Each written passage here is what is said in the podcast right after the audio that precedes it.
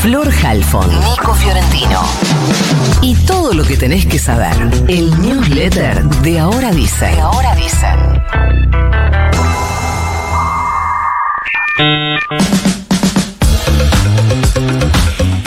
Temporal del fin de semana dejó consecuencias graves, sobre todo en la provincia de Buenos Aires, en Bahía Blanca. Hubo al menos 13 muertos, el viento voló techos, provocó varios heridos, 14 de gravedad, o por lo menos 14 internados, algunos de ellos siguen estando en situación de gravedad. Se voló el techo de un club, el Club Bahiense del Norte, donde iba a haber una muestra de patín, y ahí ocurrió la mayor tragedia. Tuiteó el gobernador bonaerense que al mediodía de ayer viajó a Bahía Blanca, se sumó al comité de crisis con su ministro de Seguridad, Javier Alonso, que fue el primero en llegar. Después llegó el ministro de Salud Provincial, Nicolás Kreplak. Tuiteó el presidente, que también viajó al lugar, aunque primero fue a votar a boca. Hubo coordinación con los ministros Patricia Bullrich y Luis Petri, que también viajaron. Se mm, Dispusieron recursos para las ciudades de la provincia de Buenos Aires. También el intendente Federico Susbieles fue contando el diálogo con funcionarios provinciales y nacionales para la coordinación, sobre todo de eh, personal que ayude a contener. Y mm, se trasladaron bidones de agua, 10.000 kilos de alimentos, frazadas, colchones, ropa, calzado, kits de limpieza. Todo eso lo puso la provincia de Buenos Aires porque el gobierno nacional hasta el momento está en diálogo con la provincia para que le detallen lo que se necesita en cada municipio. Se supone que están esperando eh, desde la provincia de Buenos Aires que se defina si hay algún aporte nacional. Por el momento no hubo novedades después de eso. Es como el reintegro de la prepaga, que lo, vos lo solucionás y después vemos si te podemos ayudar en algo. Fue una catástrofe lo que ocurrió en Bahía Blanca. Hasta ayer estaban removiendo escombros y se describió desde el servicio meteorológico que hubo un efecto similar al de un tornado, pero no fue un tornado, con vientos de 140 kilómetros por hora. El sur bonaerense fue foco de la cuestión, obviamente quedó muy afectado. Ni hoy ni mañana va a haber clases en cinco localidades. Una, obviamente, es Bahía Blanca, Carmen de Patagones, Montehermoso, Coronel Rosales y Villarino. En la ciudad y en el AMBA hubo algunos cortes de luz de, sur, hubo unos 15 eh, en la Breche, se volcó el escenario para un costado, insólito que no se hubiera suspendido después de lo que pasó en Bahía y de la alerta naranja que regía para esta zona. Cayeron muchísimos árboles también por el viento, de a poco nos vamos enterando de las consecuencias de este episodio. La intendenta del partido de Quilmes, Mayra Mendoza, emitió un comunicado oficial sobre el crimen ocurrido el jueves en la zona oeste de la ciudad. ¿Y qué dice el comunicado? Anuncia que le va a pedir refuerzos federales al Ministerio de Seguridad de la Nación para poder garantizar la tranquilidad de los ciudadanos. Puso que quienes cometan delitos tengan todo el peso de la ley. Lo posteó en su cuenta personal de Instagram. Ahí también repudió el homicidio de Hernán Damián Costa, este hombre de 49 años que fue prácticamente fusilado de un balazo por uno de los delincuentes que lo interceptaron en la esquina de Calchaquí y Jujuy para robarle la moto en la que circulaba. Encima el video del episodio está viralizado, así que todos pudimos ver ese drama en el que el ladrón balea a este hombre que quiso evitar el robo de su moto y después de dispararle lo deja tirado en el piso. Mayra Mendoza, que acaba de empezar su segunda gestión porque fue reelecta, puso también en el comunicado que hay dos acusados del crimen detenidos. Se les imputa homicidio en ocasión de robo. No vamos a decir los nombres de los detenidos para no entorpecer la investigación. Lo que sí está en el foco de la tormenta es que uno tiene 18 años y el otro tiene 14. En la mañana del sábado, la policía de la ciudad de Buenos Aires desalojó a integrantes del tercer malón de La Paz que hacían una permanencia pacífica en Plaza Lavalle reclamando que los recibiera algún miembro de la Corte Suprema para garantizar sus derechos. Lo más loco es que el malón había anunciado que el sábado empezaba su regreso a Jujuy pero igual los desalojaron, los manifestantes fueron hostigados violentamente por la policía, que los desalojó del espacio público, donde estaban acampando desde hacía más de cuatro meses contra la reforma inconstitucional, dicen, de la provincia de Jujuy.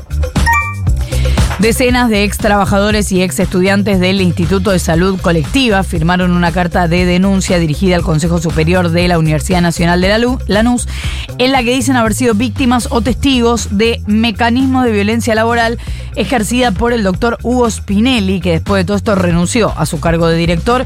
Hablan de violencia verbal, extorsiones, gritos, golpes a distintos objetos y un recambio constante de personas en el instituto a causa de los maltratos. El Instituto de Salud Colectiva de la Universidad Nacional de Lanús es uno de los mayores referentes del movimiento de salud colectiva en el país y en Latinoamérica.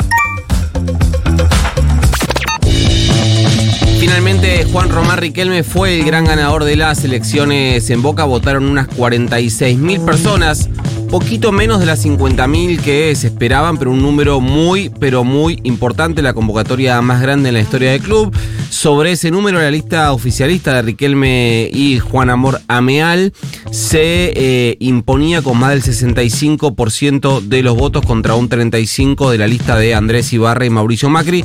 Esto en términos eh, nominales representa una diferencia superior a los 15.000 votos, lo que hace completamente inocuo los eh, qué pudo haber pasado con los 13.000 votos de los socios cuestionados que igualmente votaron de esos 13.000 que los pusieron en una urna aparte y que fueron filmados por veedores enviados por la jueza Alejandra Brevalla. De esos 13.000 decía votaron menos de 7.000. Macri ni siquiera fue a votar. Quien sí lo hizo fue el presidente Javier Milei, que fue abucheado por un grupo de socios. Sobre esto tuiteó Macri desde Arabia, donde fue a eh, presenciar el Mundial de, eh, Clubes. Perdón.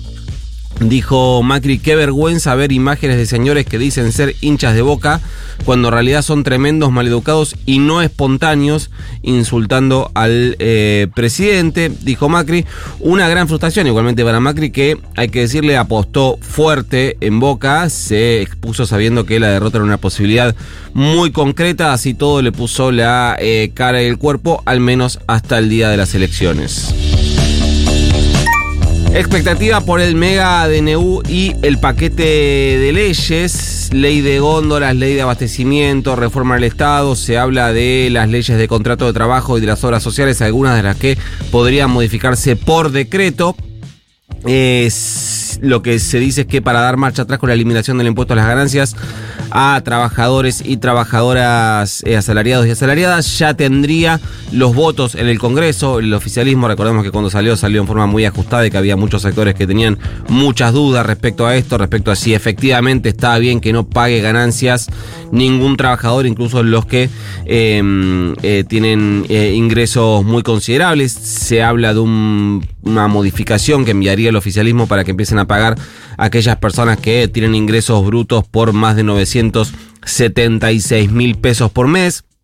Se espera también que pidan cambios en bienes personales, además de un blanqueo y una moratoria. Esto es lo que tiene que ver eh, con eh, el Congreso. En cuanto a leyes, también se espera que el paquete incluya superpoderes para poder tomar más decisiones por decreto. De hecho, hoy, mira, esto salió hace un ratito el boletín oficial, hay una eh, ley que declara la emergencia energética, por lo cual se queda el Poder Ejecutivo con facultades para tomar decisiones muy concretas ahí, además de sostener la intervención del ENRE, por ejemplo, el ente regulador de la energía eh, eléctrica. Ya eh, de mínima la prórroga del presupuesto 2023, la decisión en realidad de no enviar uno nuevo ni de tratar el que dejó masa hace que todos los recursos extraordinarios que se recauden, que van a ser un montón, solo por cuestiones inflacionarias, independientemente del impacto que tenga la recesión, va a ser que el gobierno pueda eh, ajustar con esos recursos o administrarlos a piacheres sin aval del Congreso debuta el protocolo anti-piquetes de eh, Patricia Burrich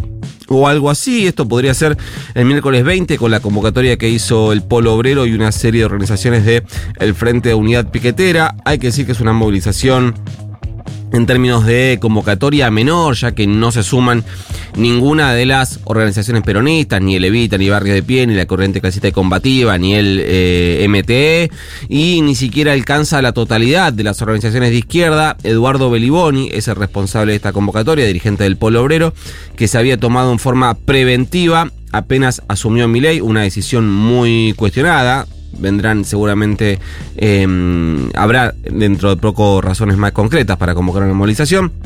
Así que este miércoles habrá que ver qué pasa con este protocolo, con una particularidad que los responsables de la seguridad van a ser los policías de la ciudad, salvo que Jorge Macri pida intervención específica de las fuerzas federales, por lo que el protocolo Bullrich, mega promocionado, es por ahora una serie de lineamientos que no solo no cambian mucho nada, sino que será voluntad de cada provincia tomarlos, utilizarlos o eh, aplicar sus propios protocolos de acción. Más allá de eso, será interesante ver qué hace el gobierno de la ciudad. Jorge Macri puso el orden público y muy especialmente los piquetes en la centralidad de su discurso eh, cuando asumió como jefe de gobierno. Además puso a dos duros en seguridad como Waldo Wolf de ministro y a Diego Kravitz, ex responsable de la seguridad de la NUS como secretario, a cargo directamente de la Fuerza de Seguridad. ¿Lo mandamos? Mándenos más. Y se va.